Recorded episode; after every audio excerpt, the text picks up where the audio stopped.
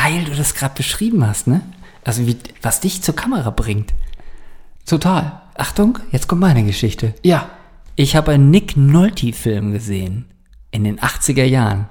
Der Typ sah so gut aus, hat so geil die Zigaretten geraucht und hatte so geile Nikon-Kameras um, um den Hals. In irgendeinem so beknackten Bürgerkriegsszenario. und da habe ich gedacht, oh cool, will ich auch werden. Ging es dabei um Frauen? Na, es ging um männliches Sexappeal. Ne? und da habe ich gedacht, das will ich. So will ich sein. Und so fing das an.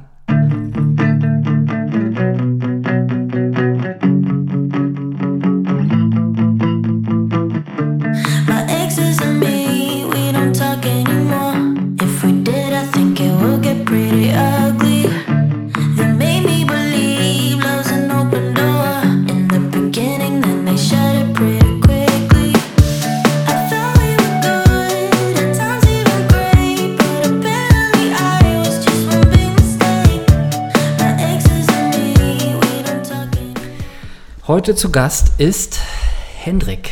An dieser Stelle sagt man dann ja immer, ey, stell dich doch mal vor, ne? Ich hasse das wie die Pest, wenn das jemand zu mir sagt. Wie geht's dir damit? Ich hatte eigentlich fest damit gerechnet und habe mich auch ein ganz klein bisschen vorbereitet und Ich die Leute wissen ja überhaupt nicht, mit wem sie es zu tun haben. Deswegen dachte ich, so ganz ins kalte Wasser werfen kann man die Menschen ja nicht. Man muss sie ein bisschen abholen. Und ähm, also ich wäre bereit. Hau rein. Du hast eben schon gesagt, ich heiße Hendrik, Hendrik Steffens, ich bin 35 Jahre alt und mache beruflich etwas, ich würde sagen, mit Kommunikation und mit Bildern.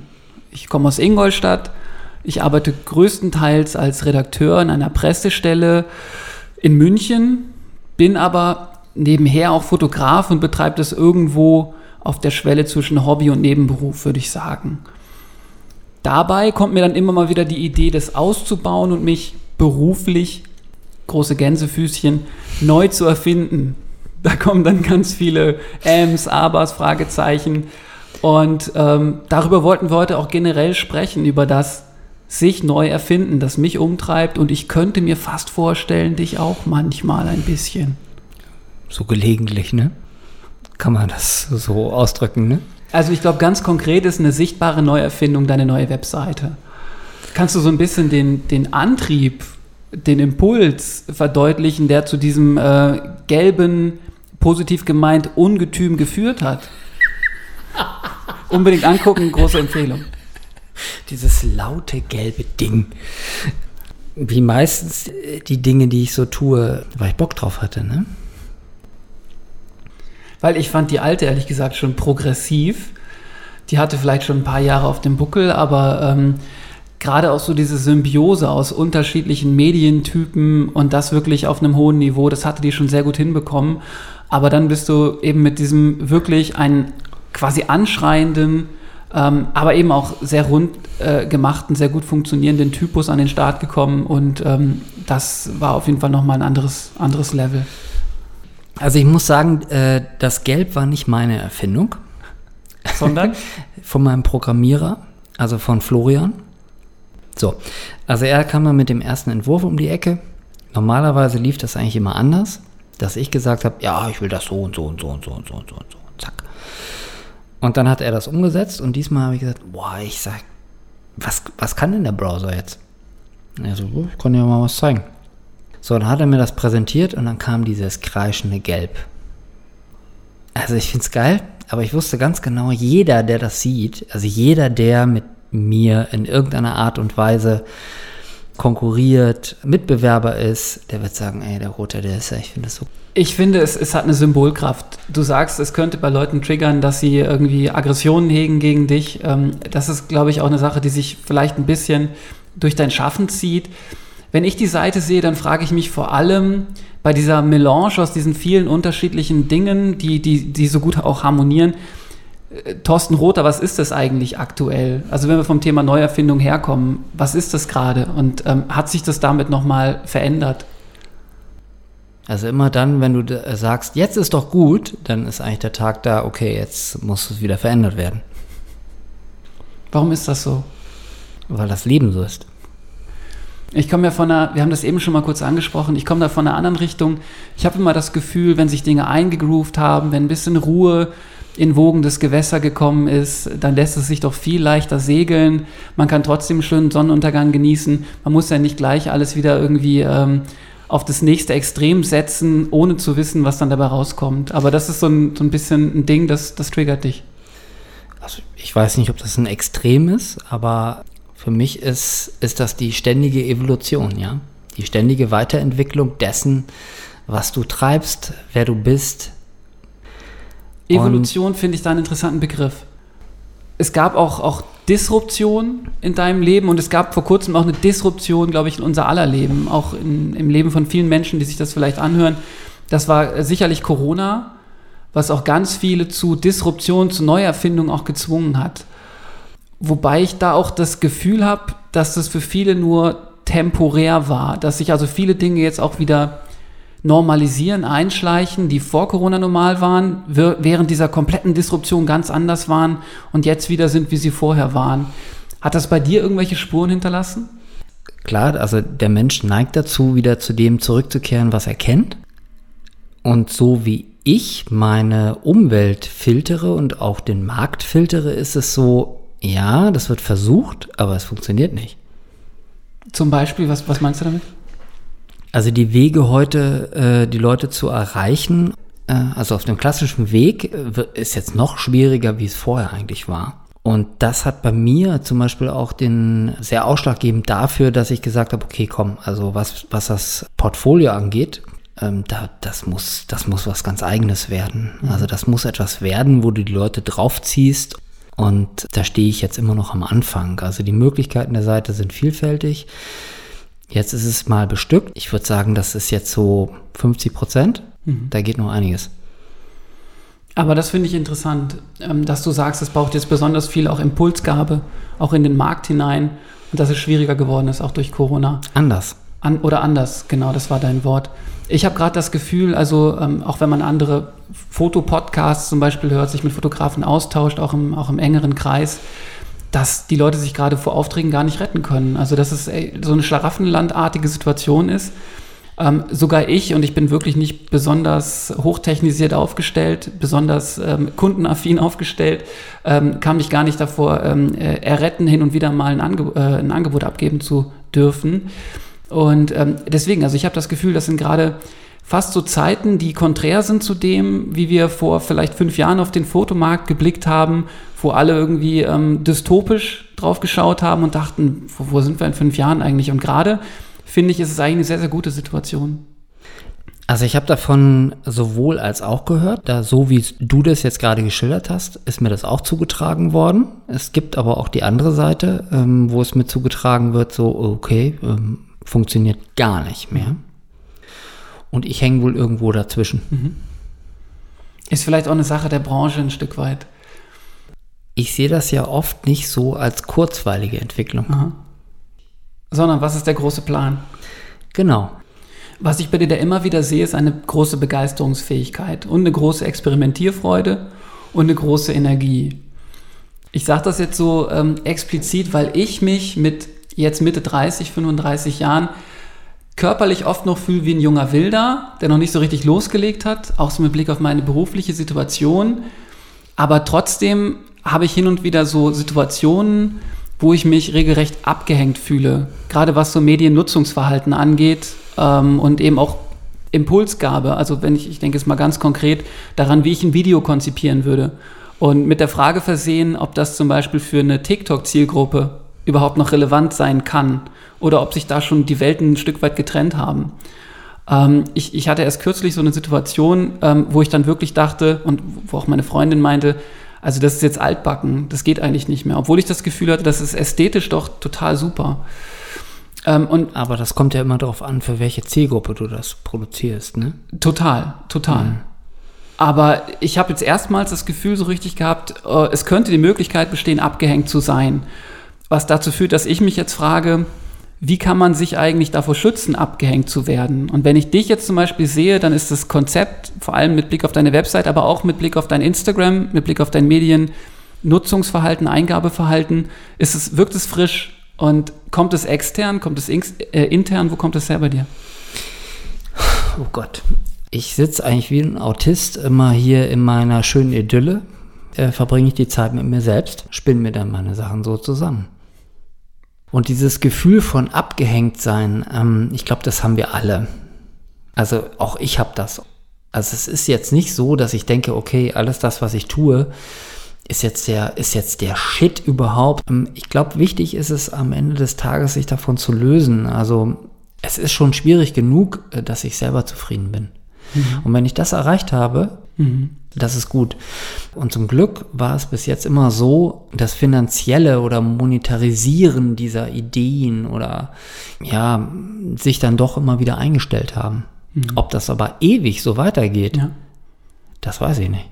Ja, da gibt es ja immer noch die Hybriden, ne, die sich irgendwie eine Sicherheit schaffen in einem anderen Bereich. Darauf, äh, dazu würde ich mich auch zählen und ähm, aber trotzdem irgendwie die, die Vorzüge der Fotografie für sich nutzen. Natürlich immer un, un, unter dem Vorbehalt, dass sie niemandem den, den Markt irgendwie dann streitig machen sollten und in meinem Fall auch nicht wollen.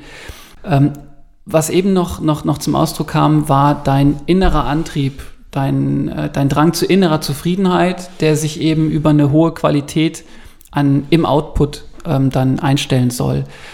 Ähm, aber es, es fällt mir ein bisschen schwer zu glauben, dass ähm, du alles, was du tust, immer nur intrinsisch aus dir selbst ziehst. Hast du irgendwelche institutionalisierten Formen von so verpasse ich nicht den Anschluss, so komme ich weiter, so entwickle ich mich weiter, so bleibe ich nicht stehen? Also für mich sind es zum Beispiel immer, immer Podcasts. Ich höre unglaublich viele Podcasts. Ähm, Ach, ach so, das meinst du. Das heißt also, dass ich mir Ja. was von außen reinziehe. Genau, genau. Ja, ja, natürlich ähm, höre ich mir Dinge an. Ja. Ich schaue mir auch Dinge an, aber auch nur ey, ganz dosiert. ja. Weil, das habe ich auch schon oft in vielen Podcast-Folgen gesagt, äh, der Vergleich ist auch immer schon der Tod des Tages, ne? Ja. Interessanter Ansatz, wenn das so einfach klappt. Das hieß ja, dass man das wirklich steuern kann, wie auch der eigene Bedarf dann nach ähm, externem Input sozusagen ist. Also bei mir gehen die Schotten da eigentlich immer so für zwei, drei Stunden beim Sport machen zum Beispiel am Tag irgendwie auf. Und dann wird ähm, ganz viel Wissen inhaliert, danach wird sortiert und dann wird irgendwas rausgepickt. Ähm, ich denke jetzt zum Beispiel an ein konkretes Bildbearbeitungstool, auf das ich letztens gestoßen bin. Da geht es um, um so KI-basierte Bildbearbeitung, Imagine AI, ich weiß nicht, ob du das kennst. Und solche Sachen, darauf stoße ich dann und dann muss ich mir das irgendwie reinziehen. Und ja, manches behält man dann für sich, manches streift man wieder ab und so findet aber irgendwie auch immer eine Weiterentwicklung und ein am, am Puls ähm, der Zeit bleiben statt. Bei anderen Sachen muss ich sagen, bin ich zum Beispiel auch völlig raus. Also TikTok zum Beispiel ist eine, ist eine äh, komplette Welt, die mich überhaupt nicht mehr tangiert, in der ich gar nicht stattfinde. Ähm, was aber, glaube ich, auch problematisch ist. Also da würde ich auch, glaube ich, gucken, ähm, mich mehr dazu manchmal auch zu drängen, da mal reinzuschauen, weil das eben auch ein großer Teil der, der Lebensrealität vieler Menschen ist. Ne? Ja, ist halt wichtig. Also wenn du für solche Sachen angefragt wirst und du kennst dich damit nicht aus, Genau. dann wird es schwierig. Wie ist bei dir mit TikTok? Schwierig. Also ich bin ja so Instagrammer durch und durch, Ja. muss ich ehrlich zugeben. Facebook finde ich so richtig äh, nervt. Ähm, Instagram finde ich gut, weil es ist so, wir sind immer positiv.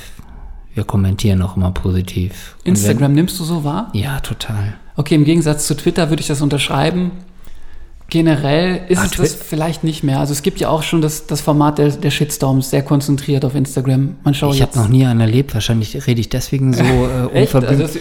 Das das Ja, ich- überrascht mich jetzt. Naja, also ich bin ja jemand, der so eiskalt, wenn mir was nicht passt, ne? Genau. bei mir, was bei mir läuft, dann wird das einfach gelöscht oder blockiert. Genau. So, und damit wird das alle eingedämmt. Also mich interessiert das nicht. Okay. Ja. Und äh, de deswegen ist für mich Instagram ein Ort äh, der, der magischen Ruhe. Ist Instagram mit Blick auf das Thema auch für dich ein Ort der Weiterentwicklung, vielleicht sogar der Neuerfindung? Würde ich jetzt nicht sagen. Ähm, Social Media ist nicht wegzudiskutieren. Ich glaube, dass TikTok und Instagram sicherlich noch sehr lange nebeneinander konkurrieren werden. Wird auch interessant sein, wer sich da durchsetzt oder beziehungsweise was ist What's Next. Ne? Im Moment ist es so, dass ich mich eher auf Instagram konzentriere. Was gibt es dort für Formate? Ich werde dafür sehr viel angefragt. Also neben den Kampagnen heißt es halt so, okay, du machst uns so Fotokampagne, aber wir wollen auch noch diese Snippets haben. Und wir möchten dann gerne Reels daraus zusammenschneiden. Und kannst du uns das quer machen und kannst du uns das hoch machen. Und ach so, quadratisch können wir das selber machen. Alles klar, haben wir verstanden. Und da merke ich, okay, das, das tangiert meinen Markt. Und äh, wegen TikTok bin ich zum Beispiel noch nie angefragt worden. Wenn dann irgendwann einer kommt und sagt, ey, ich will eine TikTok-Kampagne von dir haben, sage ich, ah, alles klar. Dann bin ich an dem Tag natürlich angemeldet. Und Ja. dann werde ich natürlich bis tief in die Nacht, bis meine Augenringe am nächsten Morgen ganz tief sind, Ja. bei TikTok unterwegs gewesen sein. Aber im Moment ist das noch nicht so. Also ich will nicht immer sagen, dass ich vorne weg bin. Und was das Neuerfinden angeht, ist das auch immer sehr relativ. Das, was ich meine, was vielleicht ähm, jetzt neu ist, ist für andere aber schon kalter Kaffee. Also es ist echt schmaler Grad. Aber die Marktlage ist immer ein klarer Indikator. Ne? So habe ich das jetzt verstanden. Das, wofür es Anfragen gibt, das ist eben gerade relevant. Ja, das kann man natürlich so sehen. Also auf der anderen Seite, wenn ich jetzt meine Seite sehe, dann ist das natürlich etwas, wo ich wieder vorausgehe. Also wo, wo jemand äh, aus der Agentur eher sagt, okay, was ist das jetzt? Verstehe ich vielleicht gar nicht. Ja. Weil du hast es auch oft mit sehr gediegenen Persönlichkeiten zu tun. Das finde ich einen interessanten Gedanken. Das war auch mein tragendes Argument, als es darum ging, dieses kurze Video, das ich eben angesprochen habe, sozusagen zu verkaufen, zu pitchen. Da ging es um ein, ein Projekt, wofür ähm, so etwas als Sample angefordert wurde. Und dann habe ich das gemacht und dann äh, kam eben auch die Frage, ja, entspricht es überhaupt noch der Zielgruppe der jetzt 17-Jährigen, für die das gedacht ist? Wurde die Frage an dich herangetragen als Fotograf? Tatsächlich. Ja, dann hätte ich sofort auf die Agentur verwiesen. Das ist doch nicht dein Job. Und wenn, wenn du den Job erfüllen sollst und dir Antwort gibst, dann musst du dir die, die bezahlen lassen. Hallo? Das ist ein sehr guter Einwand. Ja. Aber ich war vorbereitet und ich habe dann das Argument gebracht, dass ich glaube, dass ähm, wenn dieser, dieser Look, dieser Rhythmus, diese Ästhetik, auch dieses pure, äh, puristische Ansatz, ist etwas, was ich sehr mag, gar nicht so viel gedönt, sondern auf den Punkt und schön, dass ähm, wenn das nicht mehr zeitgemäß sein soll, dann geht ein großer Teil der Werbeindustrie gerade völlig an der Zeit vorbei. Das kann so sein, aber das ist dann schon eine gewagte Unterstellung. Und diesem Argument waren die Leute dann auch geneigt zu folgen und sind dann vielleicht ein Stück weit davon abgekommen, dass sich jetzt kieksige TikTok-Videos an dessen Stelle hätten. Okay, hätten aber wiederhol das nochmal. Also du hast echt vom Kunden behauptet, dass, ähm, ja, ich will jetzt deine Worte nicht zerstören, bitte sag sie nochmal. Ja, es, es war tatsächlich so, mir wurde die Frage gestellt, glauben Sie, dass das für die Zielgruppe, die um die 17 Jahre alt sein sollte, relevant sein kann, obwohl es in einem ganz anderen Gewand daherkommt, als es jetzt die gängigen TikTok-Videos zum Beispiel tun, die eben sehr schnell geschnitten sind, sehr schrill sind, sehr grell sind. Übrigens etwas, was ich dir hier und da auch als Handschrift in den sozialen Medien unterstellen würde. Die sind echt, echt, echt gelb, ne? auch, auch kieksig manchmal. Ja. Aber dann habe ich genau dieses Argument ins Feld geführt, war mir dabei aber nicht unsicher. Und das war der Moment, den ich auch eingangs eingeführt hatte, wo ich das Gefühl hatte, Mensch, jetzt bist du ganz schön alt. Weil vielleicht verstehst du gar nicht mehr so richtig diese zeitgemäße Ästhetik der ganz jungen Leute. Und das war interessant. Und das war auch ein Gefühl von Kontrollverlust sozusagen, ähm, das mich aber sehr zum Reflektieren angeregt hat. Und ich kann mir vorstellen, dass es vielen so geht, die mal in so eine Situation dann kommen. Und das könnte demnächst massenhaft passieren. Ja, würde ich unterstreichen. Habe ich auch. Lass dich davon nicht beeindrucken. Mach weiter. Wenn du glaubst, davon keine Ahnung zu haben, ist ja, ist ja das eine. Ja, So, aber in der Nacht durchzumachen und zu sagen, okay, gucke ich mir an, ist das andere. ja, Ja, und dann? absolut. Es, und das ist egal, ey, ob ich äh, 50, 60 oder 20 bin. Absolut. Wobei Also, man, glaube ich, aber- unterscheiden muss zwischen einer gewissen Unbeirrbarkeit und dem Stehen zu eigenen Argumenten ähm, und dem Zementieren einer solchen Haltung, die dann dazu führt, wir kennen es alle, das sind zum Beispiel Fotografen mit am Kragen mit ihrem Namen bestickten Westen, die ähm, Fotos machen, wo man Wer sagt, hat das? 90er Jahre, jo. Aber wer hat Das denn gibt es das? immer noch, das gibt es tatsächlich immer noch. Also, Das Moment, sieht man stopp. vor, vor Standesämtern in jeder Stadt regelmäßig, Hochzeitsfotografen? kann, Beispiel. ich, kann ich nicht mitreden. zum Beispiel. Also, ich habe ja nur einmal in meinem Leben eine Hochzeit fotografiert, ganz am Anfang. Und dann habe ich alle Köpfe angeschnitten und alle haben geheult. Seitdem muss ich das sein lassen. Ne? Das ist dann ein Headshot, das verkauft man dann fürs doppelte Geld. Ja, aber das haben sie nicht verstanden. Damals. Und äh, hab's dann sein lassen. So. Die Berührung mit dieser Geschichte. Aber wir waren bei der Werbung, ne? Also ob die jetzt so zeitgemäß sind. Also ich glaube, dass in ähm, unserem Land, ich lebe hier gerne, Und tut mir leid, dass ich jetzt auch bashen muss, ähm, aber ich glaube, dass hier gar keiner zeitgemäß ist. Also die, die tun alle immer nur so. Im globalen Rahmen meinst du? Ja. Und ich würde mir da mehr Power einfach wünschen. Ich hätte so Bock, richtig geile Sachen zu machen, aber Ja, also ästhetisch habe ich das ein, ein Stück weit erlebt. Wir waren vor, ich mit meiner Freundin Theresa, wir waren vor einigen Wochen in New York und da war schon alles deutlich greller, deutlich schneller, ähm, auch viel mehr ähm, TikTokable, also alles, was man auch auf den, auf den großen ähm, im Times Square-Bildschirm zum Beispiel gesehen hat. Ähm, da hatte ich auch das Gefühl, da ist Deutschland noch, noch ganz schön hinten dran. Ähm, nichtsdestotrotz, ich habe mir jetzt über diesen globalen Rahmen noch nie so Gedanken gemacht, weil er als Markt für mich einfach gar nicht in Frage kommt. Und ich da meine, du weißt ja, ich denke mal in so kleinen, kleineren Grenzen. ja, dann mach das doch mal groß. das ist doch alles kein Problem. Passiert ja nichts. Hendrik, es passiert nichts. Also geh immer drüber. Also immer, dass du sagst, boah, ich weiß nicht, ob ich das schaffe. Das ist genau richtig.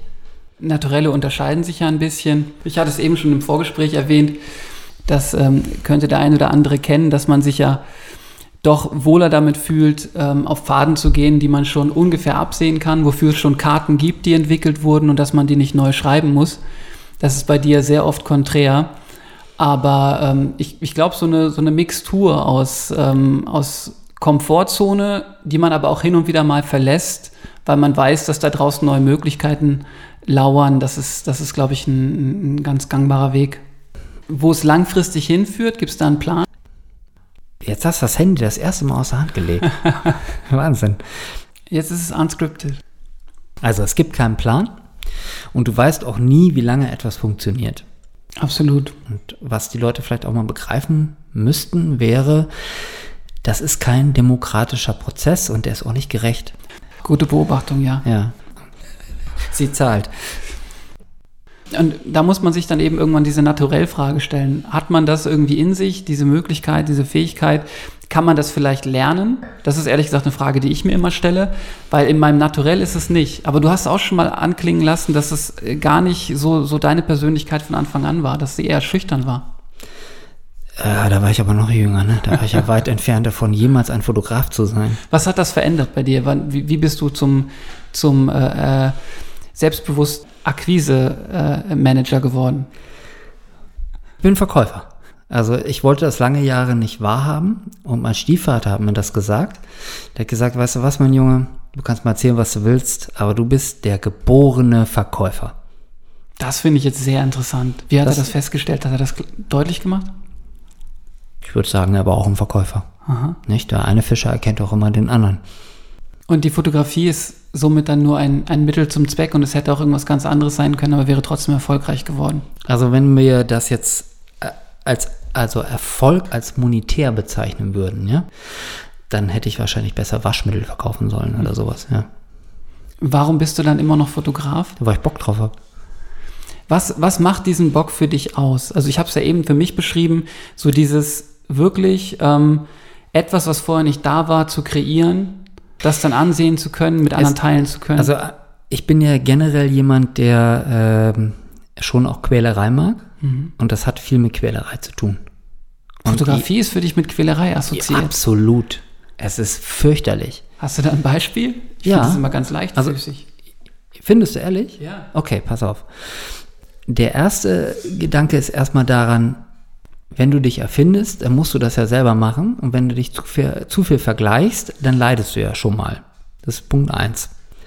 So, dann kennen wir das alle. Wir müssen ein Portfolio zusammenstellen oder ein Showcase oder wie wir das auch immer alles nennen wollen. Dann beschäftigst du dich wochenlang mit deinen fotografierten Krimskrams, Zeug, Werk, wie auch immer, wie du das bezeichnen möchtest. Es ist irgendwann ab Woche 4 unausstehlich. Du kannst deinen eigenen Scheiß nicht mehr sehen und denkst dir nur so, ey, lass mich doch in Ruhe mit diesem beknackten Foto. Und das hat schon was mit Qual zu tun. Ich würde sagen, was du da gerade beschrieben hast, das ist gar nicht per se in der Fotografie angesiedelt, sondern das ist im Wesen von Perfektionismus angesiedelt. Nee, also Musikern, Schriftstellern, Ja. Philosophen wird das äh, sicherlich ähnlich gehen, ja. Der Schritt zum sogenannten Erfolg. Fürchterlich.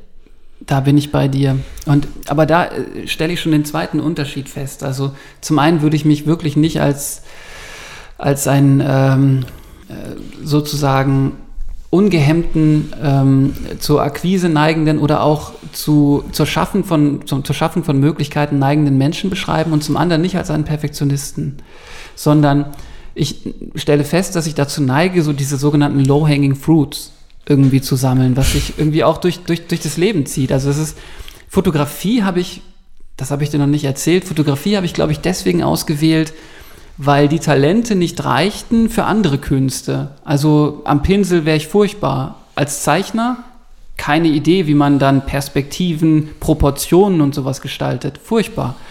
Ähm, Musikinstrumente kannst du vergessen. Ähm, und irgendwann kam dann die Kamera als Mittel zum Zweck, das irgendwie dazu beitragen kann, irgendwie dem inneren Ausdruck zu verschaffen.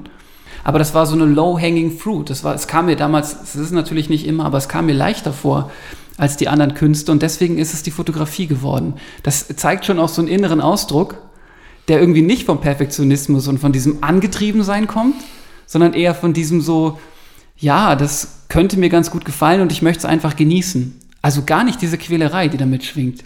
Wer hatte dir denn gesagt, dass ich die Quälerei nicht auch genieße? ich bin halt auch irgendwo Masochist, ne? Ist so. Ja. Also wenn du das nicht abkannst, ey, dann wird das nix. Ja, ja, absolut. Das, das ist, glaube ich, Teil der Wahrheit, aber ähm, das ist eben ganz interessant Aber, zu sehen. aber wie geil du das gerade beschrieben hast, ne? Also wie, was dich zur Kamera bringt. Total. Achtung, jetzt kommt meine Geschichte. Ja. Ich habe einen Nick Nolte-Film gesehen. In den 80er Jahren. Der Typ sah so gut aus, hat so geil ge- die Zigaretten geraucht und hatte so geile Nikon-Kameras um, um den Hals. In irgendeinem so beknackten Bürgerkriegs-Szenario. und da habe ich gedacht, oh cool, will ich auch werden. Ging es dabei um Frauen? Na, es ging um männliches Sexappeal. Ne? Und da habe ich gedacht, das will ich. So will ich sein. Und so fing das an. Ja. Aber die Quälerei zieht sich ja auch durch andere Bereiche bei dir. Das ist ja auch im Sportlichen angesiedelt zum Beispiel. Ja, das gebe ich zu. Ich glaube, Schwimmen ist ein besonders körperschonender Sport. Das wäre vielleicht noch was. Du bist ja hier auch nah am Wasser gebaut. Ja, aber äh, ich habe keinen Bock. ich fand, ich war ehrlich, ich, ich kann echt, ich bin ein total beschissener Krauler. Und ich fand Schwimmen schon damals richtig scheiße. Also, wie du mir das gerade erzählst, passt das überhaupt nicht zu dir, weil eigentlich müsste, wenn du ein beschissener Krauler bist, gerade das Anreiz sein, es jetzt zur absoluten Meisterschaft zu bringen. Ich würde das jetzt gerne von dir hören, dass du das auch vielleicht mal als Projekt machst. Nein. Im Gegenzug würde ich, inspiriert durch dieses Gespräch, hingehen und, und mir diese, diese Punkte zu Herzen nehmen, die du, die du insbesondere genannt hast. Und ich will das ganz konkret machen. Und Hendrik, ich mache das auch ganz konkret. Ich mache ein, ich werde Krauler und schwimme einmal durch den See, wenn du kündigst. Wie sieht's aus? das, äh, ja, es könnte ja die, die Grundlage für eine Fortentwicklung sein. Vielleicht werden wir das dann nochmal machen hier und so könnte man sich jedes Mal neue Ziele definieren und ähm, dann sozusagen als, als An Veranschaulichung für, für eine Weiterentwicklung, die möglich ist, dienen. Okay, schönes Schlusswort und ähm, ja, vielen Dank fürs Zuhören. Toll, dass ihr dabei wart und bis demnächst. Alles Liebe, alles Gute.